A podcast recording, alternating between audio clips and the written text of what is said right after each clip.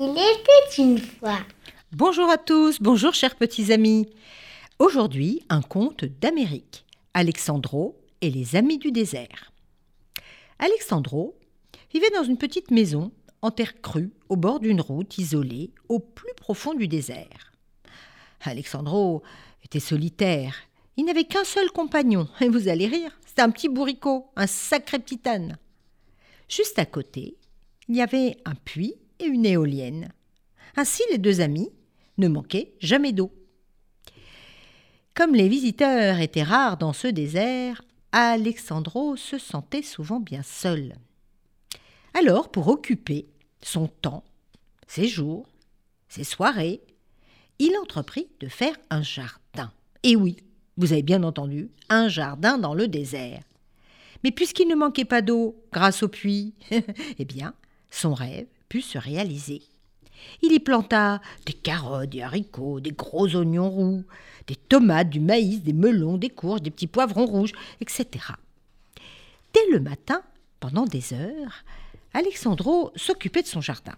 Il aimait par-dessus tout le regarder pousser avant que la chaleur du désert ne le force à regagner sa maison. Les jours passaient lentement, sans histoire, lorsqu'un beau matin arriva un visiteur inattendu. Et oui, il n'avait pas emprunté la route, lui. Ah non, c'était un écureuil. Il surgit des broussailles et s'avança à petits pas craintifs. Le voyant s'approcher du jardin, Alexandro resta immobile. L'écureuil se faufila vers un sillon où il but longuement et hop, il détala. Figurez-vous que Alexandro avait oublié sa solitude au moins une minute, et il se mit même à espérer le retour de l'écureuil.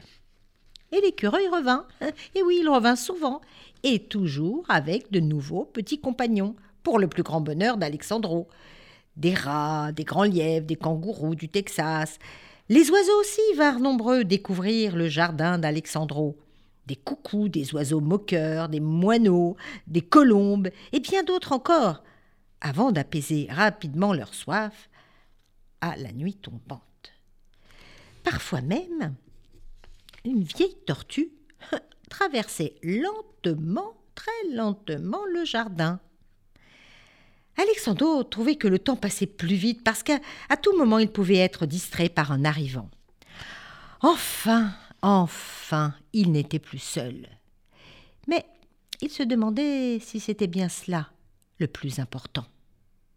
Car il comprit bien vite que tous ces petits visiteurs ne venaient pas chercher un ami, un nom. Ils avaient besoin d'eau, et oui, ils étaient intéressés. Et Alexandro pensa alors à tous les autres animaux du désert. Le coyote, le renard gris argenté, le lynx roux, les mouflettes, les blaireaux, et il se dit trouver assez d'eau pour tout le monde n'était plus un problème avec son éolienne et son puits. Mais il fallait trouver un moyen pour que tous puissent en profiter. Alors Alexandro décida de faire un point d'eau. Sans perdre de temps, il commença à creuser. Alors c'est épuisant, oui, ça dura plusieurs jours sous un soleil brûlant, mais il était plein de courage. Alexandro allait, venait comme d'habitude, il donnait à manger à son bourricot, s'occupait de son jardin, et les jours passaient, et il attendait, il attendait. Mais pourquoi les gros animaux ne viennent-ils pas? Qu'est-ce qui se passe? Il observait les allées venues des petits animaux pour essayer de comprendre. Un matin, une mouflette s'aventura près du point d'eau. Dès qu'elle vit Alexandro, hop, elle s'enfuit pour se cacher dans les broussailles.